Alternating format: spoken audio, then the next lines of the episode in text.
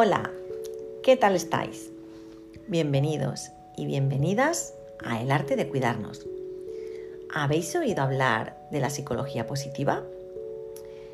Es una de las corrientes más recientes de la psicología y no resulta extraño que haya despertado mucho interés últimamente.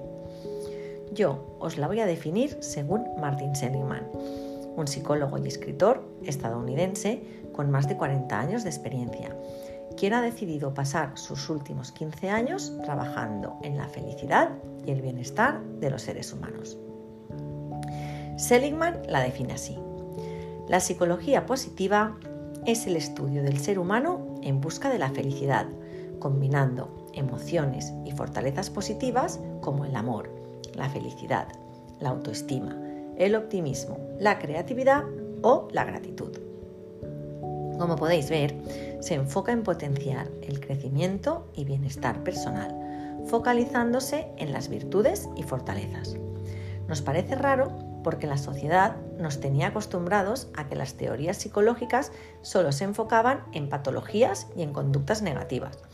Pero afortunadamente llegó la psicología positiva que propone estrategias para alcanzar y optimizar fortalezas en las personas, ya que propone centrar la atención más hacia la prevención que hacia el tratamiento.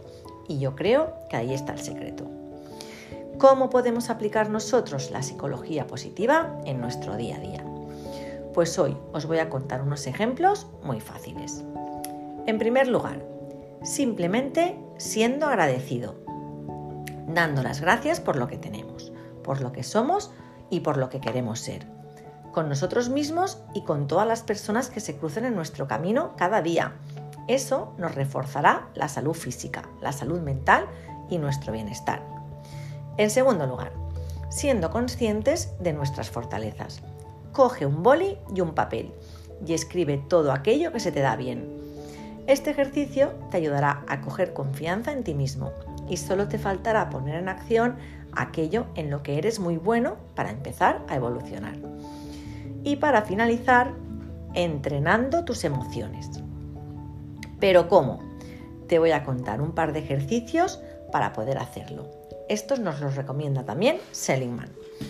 Antes de irte a la cama, coge un papel y un boli y escribe tres cosas buenas que te hayan sucedido en ese día.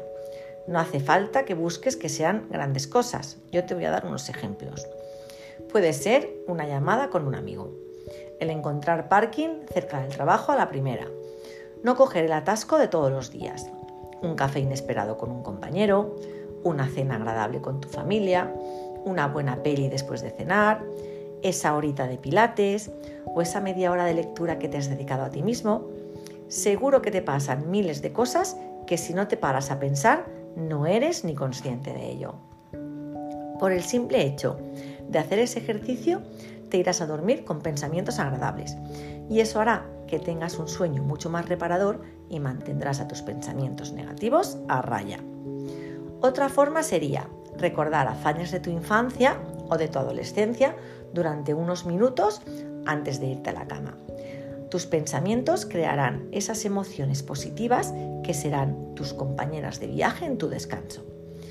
Espero que te sirva de ayuda y a partir de hoy te centres en tus fortalezas y te olvides de tus debilidades.